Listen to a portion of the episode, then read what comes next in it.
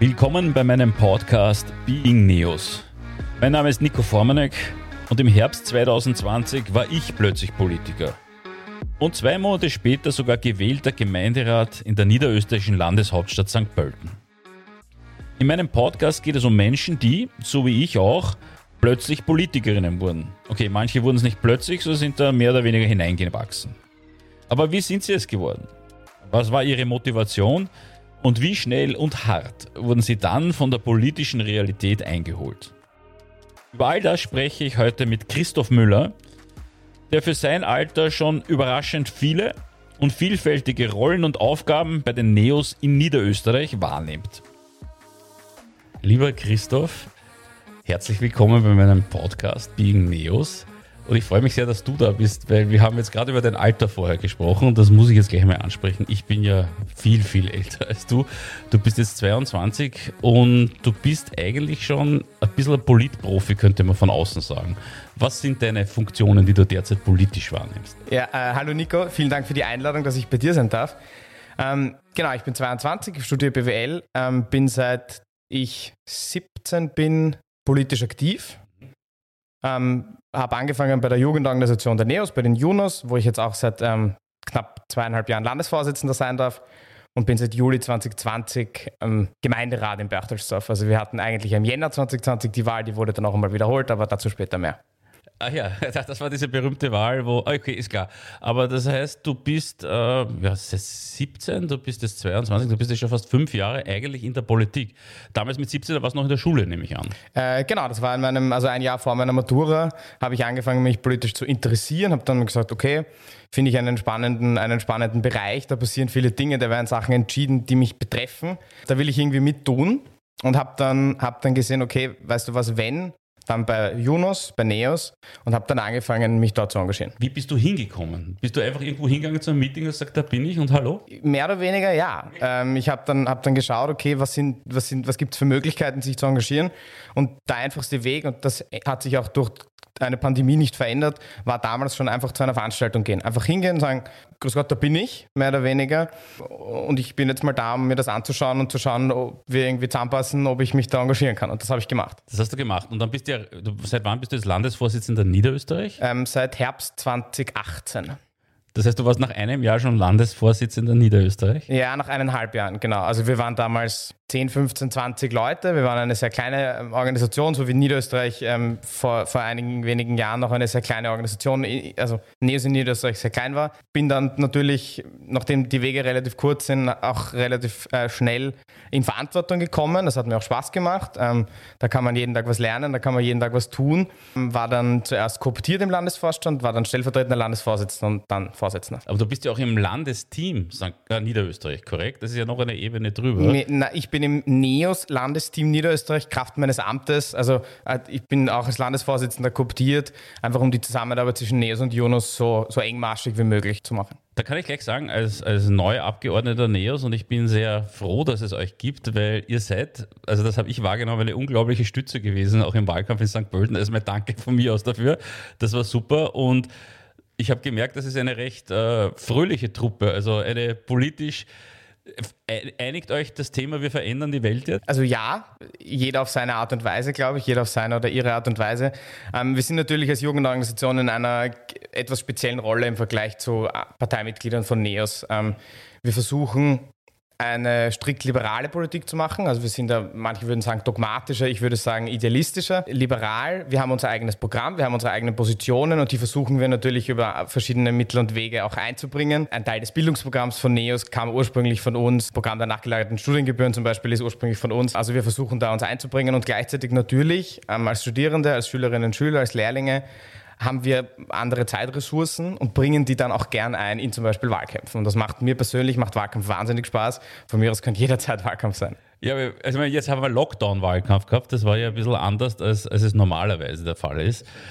Aber ich glaube auch, also ich bin auch einer, der gern mit den Leuten spricht. Man ist oft überrascht, von wem man angesprochen wird. Man ist überrascht, wer einen unterstützt oft. Das ist ja wirklich, da habe ich das letzte Mal mit dem Ulrich auch gesprochen, von außen sagt man, sieht man es heutzutage nicht mehr. Das stimmt.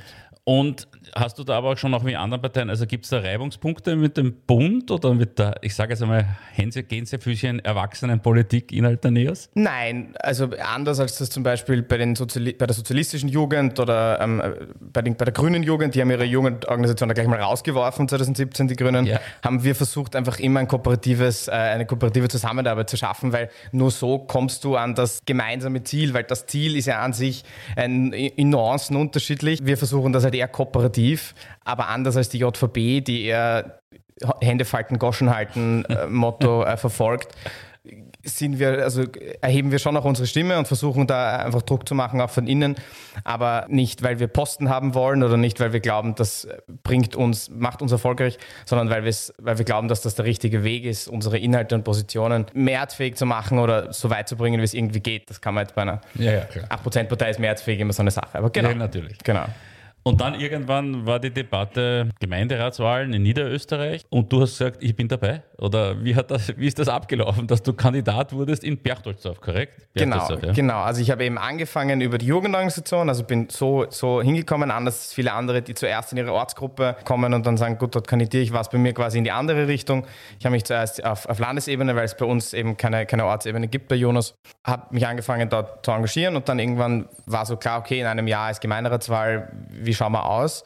Und dann war für mich relativ klar, okay, als junger Mensch ist der Gemeinderat, ist diese Ebene oder in Wien die Bezirksebene der beste Weg, sich politisch zu engagieren, seine Positionen zu vertreten und in, seinem, in seinen Möglichkeiten Dinge zu, zum Besseren zu verändern. dann habe ich gesagt, okay, dann kandidiere ich. Und dann haben wir intern relativ lang diskutiert und dann plötzlich war dann auch die Situation da, dass ich Spitzenkandidat sein durfte. Das war tatsächlich eine sehr unerwartete Situation, ähm, aber auch das hat sehr viel Spaß gemacht. Wie ist das konkret abgelaufen? Ich meine, das ist ja kein Problem. Es war ja relativ früh noch für die, für die Neos, das war ja bevor groß die Neos in, in Niederösterreich präsent waren. Hat es da viele Kandidatin? Hast du ein Auswahlverfahren gegeben? Hast du gesagt, ich mag's oder wollte niemand andere? Ich mein ja, also am Ende setzt du dich an einen Tisch und diskutierst so lange, bis du eine Liste hast. Also es gibt mehrere Verfahren, das im Landtag und Nationalrat, das hat er dann dreistufig, das funktioniert dann ein bisschen anders. Aber auf, den Gemeinde, auf der Gemeindeebene versucht man, eine Konsensliste irgendwie herzustellen, sodass es am Ende so wenig Verletzungen und Enttäuschungen gibt wie möglich. Ist nicht immer einfach, aber gehört dazu. Ja, wobei sich das ja inzwischen, zumindest hier in St. Pölten, wie ich es erfahren habe, schon geändert hat. Das hat ja schon einen nächsten Schritt gegeben. Da hat auch schon das Landesteam, da hat es eine Art Hearing gegeben bei uns hier in St. Pölten. Das ist ja auch logisch für eine Partei, die sich gerade etabliert, die Strukturen aufbaut, die sie noch nicht hat, die rutscht da langsam rein und wird immer besser. Was übrigens eben auch im Wahlkampf zu sehen war. Wir sind jetzt, in, glaube ich, mit mir in 34 Gemeinden. Genau. Und dadurch hast du auch ein anderes Standing, eine andere Unterstützung, ja. auch in der Arbeit. Es gibt dieses Neos äh, Share oder dieses Neos Web, genau. wo man nachschauen kann, Anträge. Plattformen. Genau, genau. Das, ist, das ist natürlich schon ganz was anderes. Okay, jetzt warst du dann im Gemeinderat. Da warst du dann 21? Bis ich dann angelobt wurde, 22, genau. Okay. Und äh, wie, wie, groß ist der Gemeinderat in Perchtoldsdorf? Ähm, wir sind 37 Leute. Ah, doch. Also Perchtoldsdorf ist eine der größeren Gemeinden, aber keine Stadt. Wir sind mhm. 37 Personen und wir sind drei. Also Neos, wir sind eine Fraktion aus drei Personen. Das heißt, wie viel Prozent habt ihr gemacht bei der Wahl? Wir haben, wir haben bei der ersten, also 2015 haben wir gemacht 4, irgendwas. Mhm. 2020 haben wir dann 9,6 oder so gemacht. Super. Also eine Verdoppelung der Stimmen. Das hat mich und uns sehr gefreut. Dann kam eben der Lockdown, dann kam die Wahlwiederholung. Also zuerst die Wahlwiederholung, dann der Lockdown, dann wurde die Wahl auch nochmal verschoben. Da müssen wir verschoben. Erklären, und dann, was, was ist passiert? Warum kam es zu einer Wahlwiederholung in Berchtoldsdorf? Also, am Wahlabend hat eine Stimme den Unterschied gemacht zwischen der absoluten Mehrheit der ÖVP und einer, einem Mandat für die Grünen. Okay. Eine mhm. Stimme. Eine Stimme, ja. Ähm, wie viel, wisst ihr, wie viele Stimmen das waren? Also ungefähr? es waren äh, im wohnen 16.000 Leute, Wahlbeteiligung 60 Prozent, da landen wir irgendwo bei 8.000, 9.000 ja, ja. Leuten. Mhm. So. Okay. Ähm, eine Stimme. 9000 Stimmen, eine Stimme. Ähm, und dann kam es sofort danach und auch schon im Laufe des Tages am Sonntag so, okay, da gab es Unstimmigkeiten. Da wurde jemand, ja, du, du kennst diese ganzen Geschichten ja, schon, ähnlich aber, bei der Bundespräsidentschaftswahl. Also das ist so, ja, da waren halt zu wenig Leute in der, in der Wahlkommission, dass da was entschieden wurde. Da wurde jemand über die Schulter geschaut beim Wählen, sei es die Großmutter, was auch immer.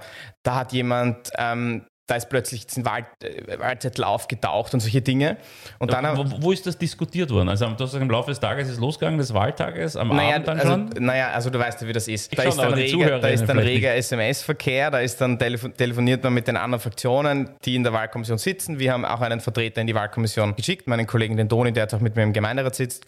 Der hat uns immer wieder natürlich nur die Dinge, die schon draußen waren, ähm, ähm, geschickt und versucht ein bisschen auf dem Laufenden zu halten. Und dann kurz nach Wahlschluss war klar, okay, es ist eine Stimme, die entscheidet. Und dann haben sie gezählt, gezählt, gezählt. Wir haben eine ähm, ÖVP-Absolute, die haben dann natürlich irgendwie geschaut, okay, wie können wir unsere Absolute halten.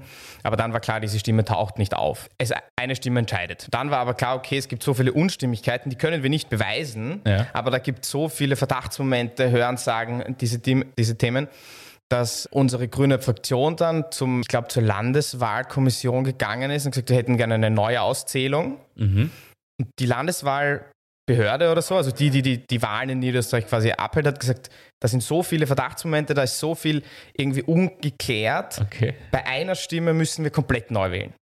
Also die Grünen wollten gar keine Neuwahl, aber das liegt Ja, dann nicht mehr in ihrer Österreich Hand. niemand haben. Ja, genau. Wahl. Es gab eine Wahlentfechtung und ab dann entscheidet das die Landeswahlbehörde. Und die hat gesagt, okay, wir wählen noch einmal. Das war Anfang März, dann kam Corona, das war eine Woche vor dem Lockdown. Dann kam Corona, dann wurde die Wahl auf Ende April verschoben, da war immer noch Lockdown, dann wurde sie noch einmal nach hinten verschoben. Also wir haben dann fast noch ein halbes Jahr Wirklich? Okay. ähm, in so einem Schwebezustand ja. Erlebt und dann am ähm, 5. Juni war dann die zweite Wahl, die war dann besonders sauber, da hat man dann wirklich geschaut, dass echt alles passt. Da hat dann auch alles gepasst, da waren dann auch die Ergebnisse deutlich. Das Ergebnis an sich war sehr ähnlich, also es hätte sich da kaum was verschoben. Das äh, Mandat, das zu den Grünen gewandert ist, ist dann tatsächlich dort geblieben und die ÖVP hat ihre absolute nach, ich glaube, 15 Jahren bei uns verloren. Okay, also das wurde dann die Wahl durchgeführt. Die Bösen waren dann die Grünen oder haben die Bevölkerung, hat die das akzeptiert in irgendeiner Form? Oder hat, waren die alle angefressen und hat gesagt, jetzt müssen wir nochmal wählen gehen? Also ja, natürlich gibt es einen gewissen Frust. Natürlich hat es den Leuten nicht unbedingt getaugt, dass sie nach oder während einem Lockdown oder kurz danach nochmal wählen müssen. Aber das wurde bei uns schon hingenommen. Die Wahlbeteiligung ist gesunken, logischerweise. Das war auch, ab, war auch abzusehen. Aber eben, also den Grünen wurde da nicht der schwarze Peter zugeschoben, sondern ja, aber eben, es hat sich auch gar nicht so viel verändert am Ende des Tages. Habt ihr in, das ist ja mein Lieblingsthema, sind die nicht amtlichen Stimmzettel. Hat es die auch gegeben in Berchtoldsdorf? Die hat es auch gegeben, die wurde auf einen Antrag von uns. Also wir haben dann ähm, vor der Wahlwiederholung ein Fairness-Paket auf den Tisch gelegt und gesagt, liebe Leute, wir können den Bürgerinnen und Bürgern nicht antun, nochmal so einen Schmuddelwahlkampf, wie wir es davor hatten. Äh, Und wir haben dann gesagt, okay, einige Punkte, die wir gern hätten, unter anderem ein gemeinsamer Verzicht auf die nicht amtlichen Stimmzettel und das haben sie dann auch, haben sie dann auch angenommen. Gleichzeitig haben wir so gemeinsame Plakatwände. Also das war dann so ein A0-Plakat, Ja. wo von jeder Partei ein, ein Plakat den Ort zuplakatiert. Genau, quasi. genau. Das war so ein bisschen ein, ein Kompromiss, den wir getroffen haben und das fand ich eigentlich ganz gut. Und wir konnten aber durchsetzen, dass die nicht amtlichen Stimmzettel nicht verwendet werden. Eigentlich ein Modell, das man fortführen könnte, ne? wenn man das immer so hinkriegen würde. Absolut, wer ist dagegen die ÖVP seit Jahrzehnten? Also, Klar. Ja. Aber das finde ich toll, dass sie, dass sie da, und diese Nicht-Amtlichen sind nur für diesen Wahlkampf ausgesetzt worden, nur für diese Wahl. Okay. Dann- Genau, wobei, also das kann ich jetzt schon verraten, wir werden bei der nächsten Wahl die, ähm, Den gleichen Antrag stellen. die gleichen Anträge stellen, die gleichen Forderungen auf, aufstellen, weil warum, es hat einmal gut funktioniert, warum nicht wieder? Aber wir wissen ja, warum, warum die Volkspartei dagegen ist, weil das den Bürgermeistern hilft. Hier ist es die SPÖ, Genau. lustigerweise. Im Also die Land ist- Mehrheitspartei. Ja, genau, die, Die Mehrheitspartei Mehrheit, am Ende, wie- Ja, genau. Wer auch immer das denn ist. Genau. Ja. Ja. Sehr interessant. Dann warst du im Landtag, also du warst das zweite. Nein, im Gemeinderat. Ja, Entschuldige. Ja. Jetzt bin ich vorgegriffen, die Karriere ne? im Gemeinderat.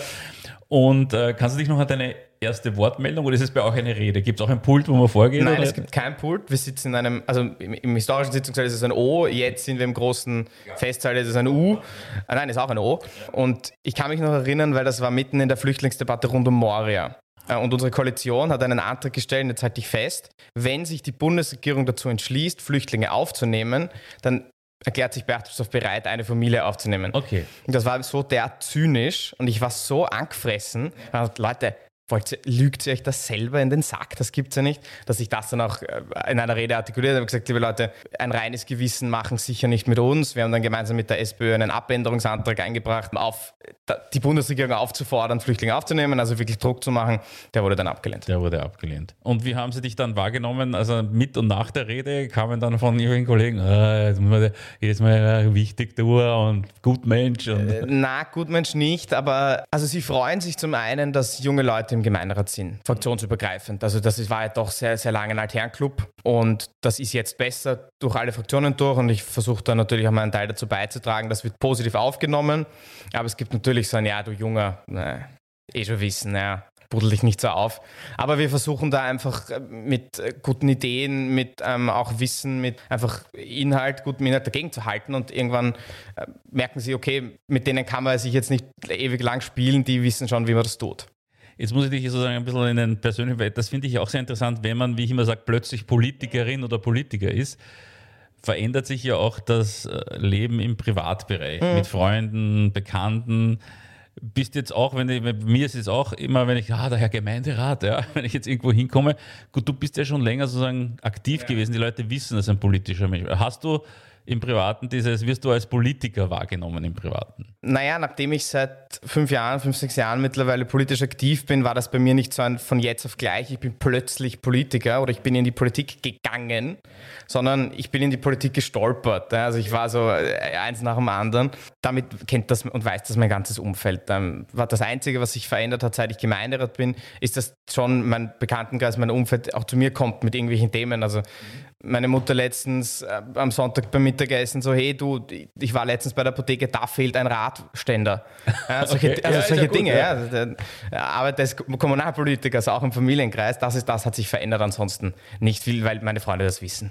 Wobei bei zu einem Thema kannst du ja tatsächlich möglicherweise was tun und das aufbringen. Aber ich finde es ja lustig, dass du, wenn du mal politisch assoziiert bist, ja eigentlich gleich mitverantwortlich gemacht bist für alles, was in der Welt passiert. Und das sind dann so die Diskussionen, warum tut sie nicht was äh, für die EPUs und schickt uns mehr Geld und bringt die KOFAG dazu. Und du sitzt halt dort und sagst, naja, äh, kann ich schwer als Kommunalpolitiker. Ja.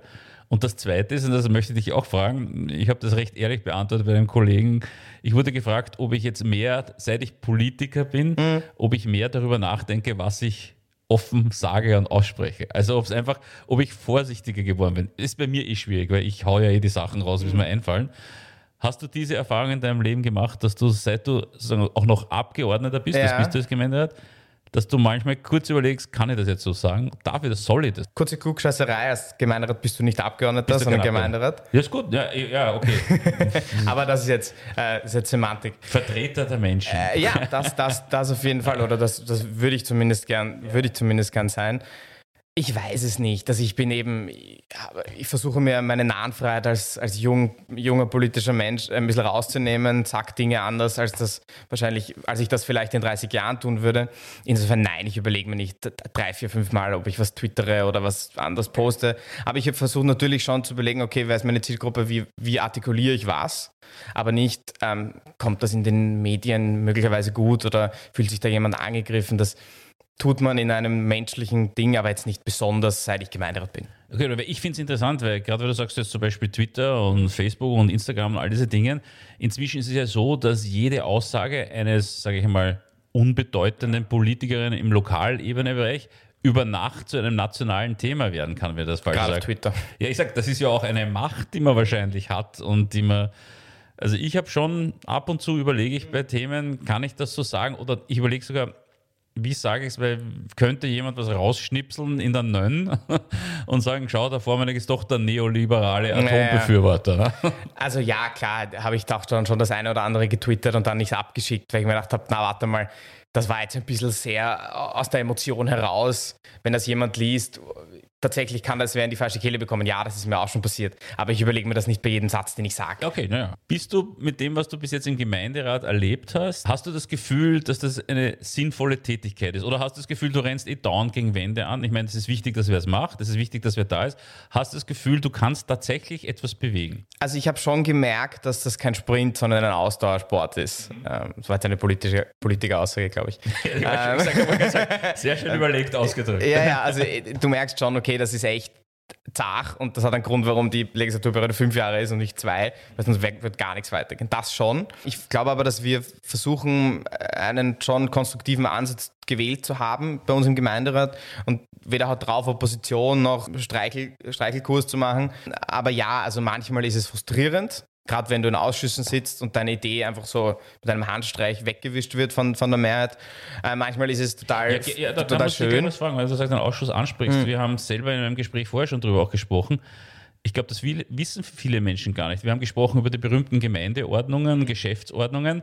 und das zum Teil äh, da eigentlich nach Gutdünken von Mehrheitsparteien entschieden. Kannst du vielleicht einmal schildern, wie man sich das vorstellen muss? Also kann, kann ich nicht einfach sagen, ich möchte bitte dieses Thema im Ausschuss behandelt haben und was passiert dann? Also das ist extrem unterschiedlich von, von Gemeinde zu Gemeinde. Bei uns ist es so, die Geschäftsführung Gemeinderat ist gleich Ausschussvorsitzender bei uns, bringen ein Thema ein, von wem auch immer.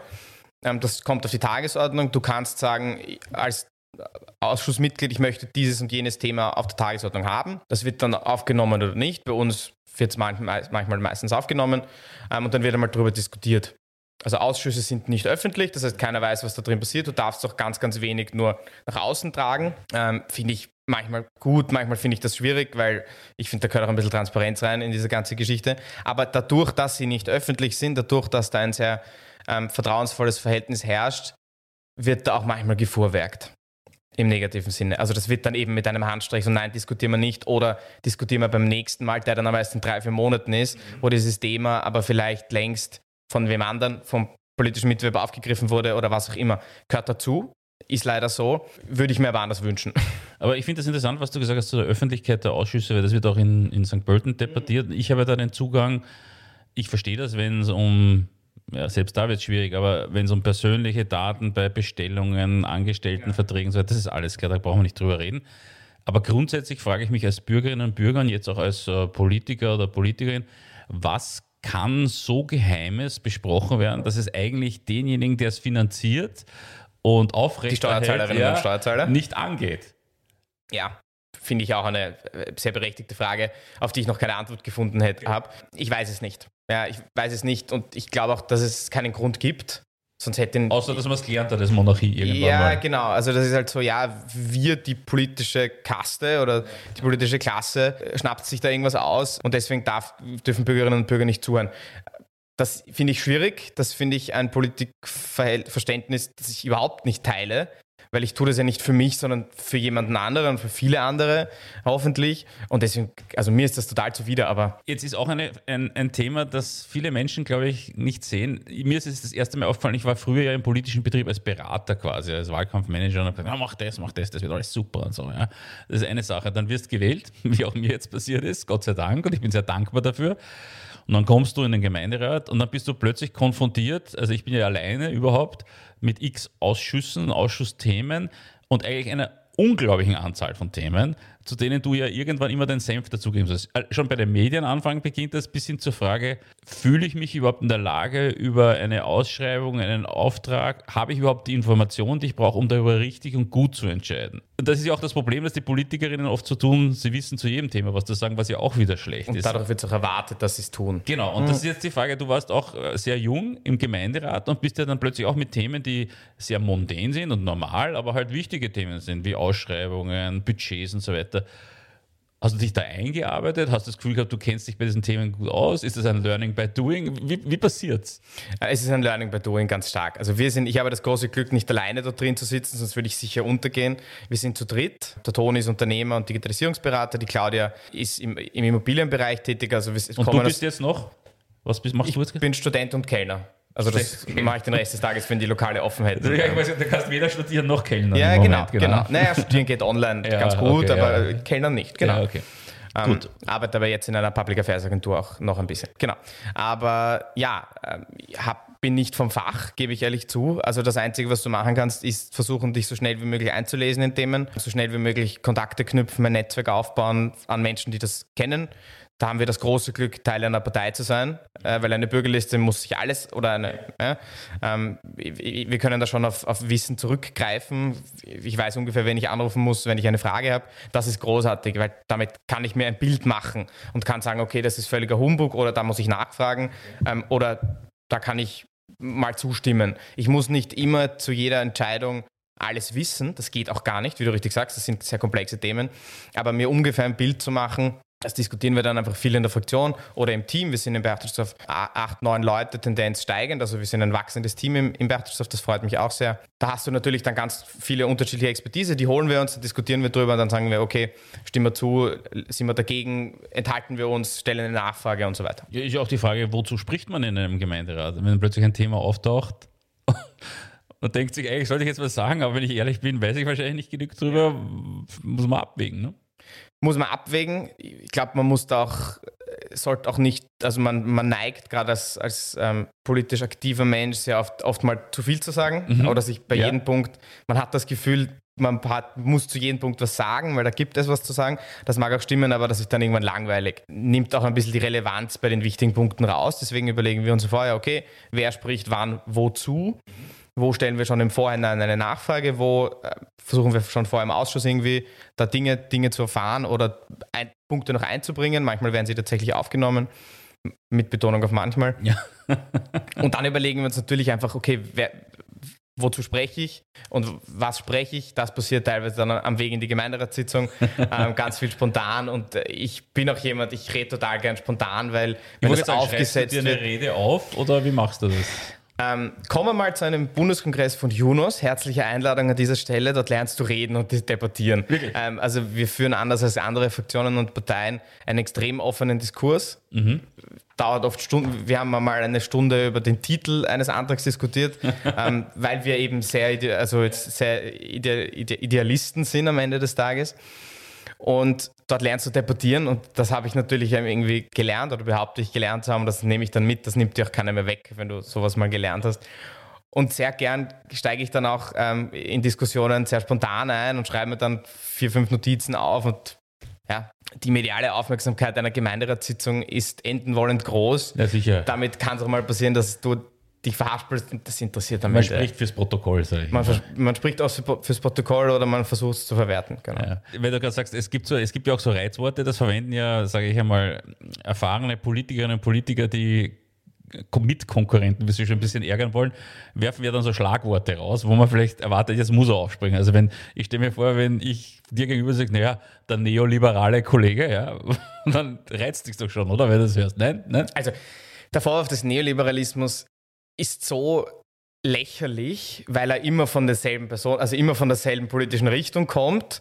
Und jeder, der mal ein Buch gelesen hat über Liberalismus, weiß, dass das einfach Humbug ist und das, was wir heute leben.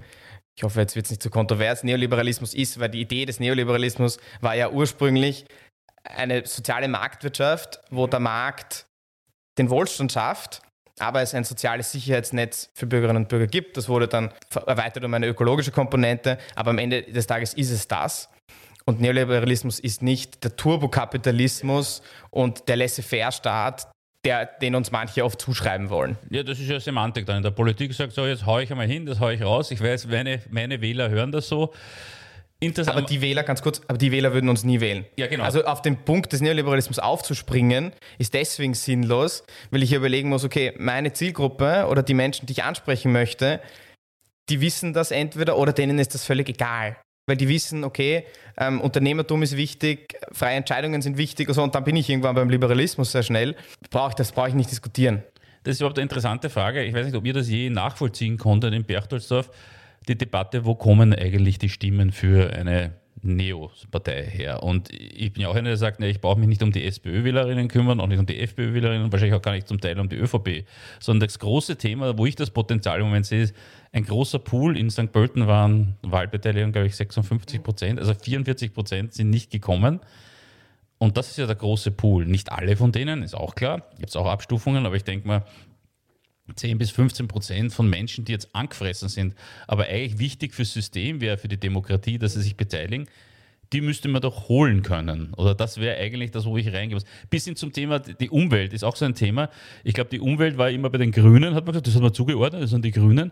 Die Realität ist, dass äh, liberale Parteien inzwischen viel stärker sind, weil die Umwelt kann ja nur leben mit innovativen Unternehmen, wie wir jetzt in der Krise lernen, in der Pandemie. Und das ist eine riesen Wirtschaftschance und wir werden vielleicht kein Facebook bauen in Europa, aber vielleicht irgendeine Umwelttechnologie, die weltweit verwendet wird.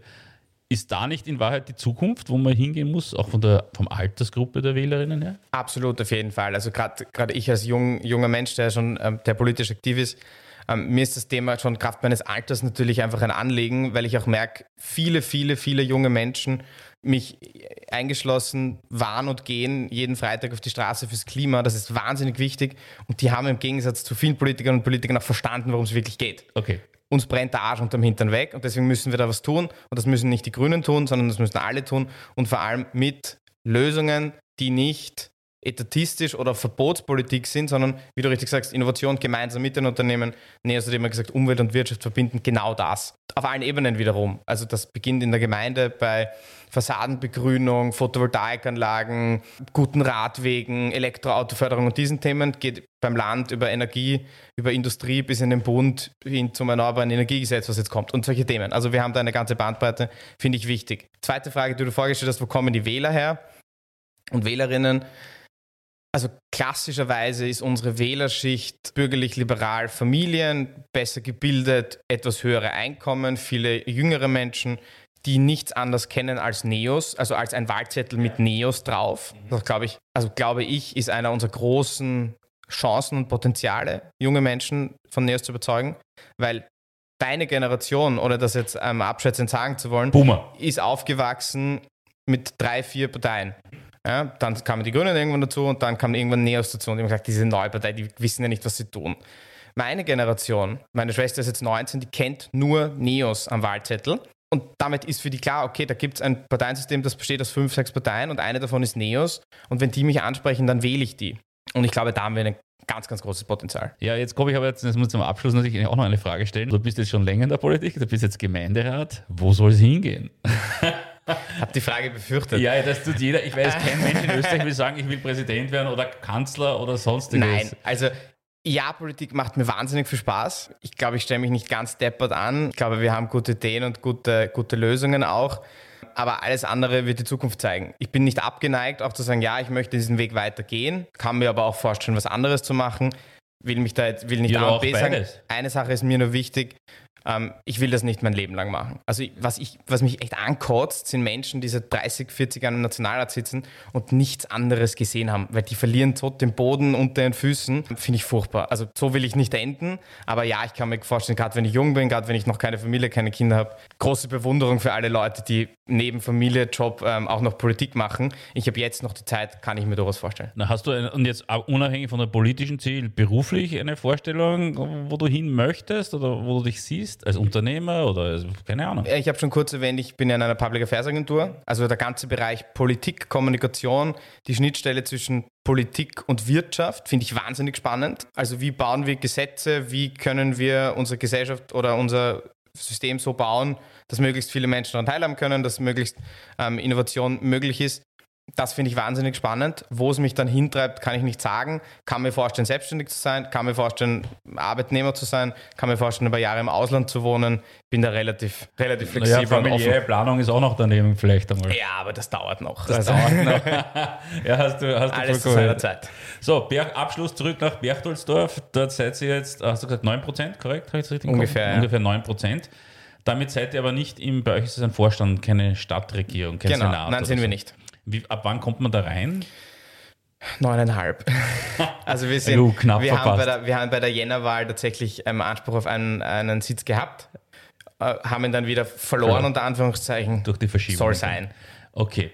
Was ist, wo sagst du, was wäre jetzt der nächste logische Schritt? Oder wo würdest du gern bei der nächsten Wahl sein? Was hältst du für realistisch? Also in Ich weiß. Prozenten immer Ja. schwierig. Ähm, aber ein, ein, also noch einmal so ein Wachstum, dann wären wir irgendwo bei 12 Prozent. Das ist Das sehr ist ein optimistisch. Mandat, oder was? aber ich glaube, ich glaube, dass ein Mandat im Vorstand, also eben 10, äh, Mhm. äh, 9, 10, 11 Prozent definitiv machbar ist. Dann wärt ihr auch zu viert? Oder Dann wären wir zu viert Mhm. und einer davon hätte eben einen Sitz im Gemeindevorstand. Ähm, ich glaube, das hilft uns einfach mehr zu gestalten, mehr bewegen zu können und das ist sicher ein Ziel. Lieber Christoph, vielen, vielen Dank. Ja, es danke ist mir dir. eine große Freude. Und ja, man spürt, du bist da natürlich voll dabei. Ich habe dich ja da das erste Mal kennengelernt, schon beim Wahlkampf gedacht, ach, da ist einer, der checkt alles, der organisiert alles. Wenn man gefragt hat, ist jemand im Büro? Ja, die Junos sind im Büro, die machen was. Also das macht einem natürlich auch Freude, Spaß, wenn man so dazukommt, wenn man merkt, da ist einfach Backup. Und mein Sohn ist inzwischen auch interessiert, der ist ja, hat ja kandidiert sogar. Mhm. Er hat sich damals gleich ausgerechnet, wenn er 12.000 Stimmen in St. Pölten hat, ist er Bürgermeister. Das ist nicht, nicht passiert. Aber die Ambition gefällt mir. Ist, man, man muss Ziele haben. Genau, jetzt ist er gerade Zivildiener, also jetzt hat er gerade viel zu tun und lernt, wie es ist, von 6 in der Früh bis 6 am Abend herumzufahren, ich auch aber das ist gemacht. auch gut. Ja, hast du auch gemacht? Ja. Ist Sanitäter auch? Ja. Ah, sehr gut. Ja, das macht er gerade in St. Pölten. Ich muss sagen, überraschend, also wirklich toll, er hat das die Prüfung gut gemacht. Ich meine, natürlich meckert er, wenn er um 5 aufstehen muss, das würde ich auch. Aber ich muss sagen, Hut ab und ich habe einen völlig neuen Zugang zum Gesundheitssystem dadurch auch bekommen, wenn ich ihm so zuschaue, weil die Wahrheit ist, ohne dass wir wieder alles vor die Hunde gehen in Ja, dem Bereich. Das ist unpackbar, wie dieser Staat inzwischen sich darauf verlässt, dass dieser Service von irgendwelchen jungen Menschen Ja. übernommen Und wird. vielen Freiwilligen. Genau, sehr viel. Das ist ein Wahnsinn eigentlich. Und das muss man sich auch einmal überlegen, wie man da umgeht. Aber das ist ein ganz anderes Thema. Also vielen Dank nochmal, dass du da warst. War mir eine Freude und wir reden einfach in ein, zwei Jahren wieder und dann schauen wir, was sich weiterentwickelt hat. Ob, ich das, ob du dann schon als Geschäftsführer in der Gemeinderat bist. Ne? Aber die Wahl ist erst in vier Jahren. Ja, gut, aber das, ich hoffe auch. Ich habe ja auch noch jetzt vier Jahre vor mir. Fünf Jahre sind Genau. es in St. Pölten. Ja. Man weiß nicht, er verlegt immer vor in der Wahl. Ja, würde mich sehr freuen. Danke dir vielmals. Ich Alles danke. Gute.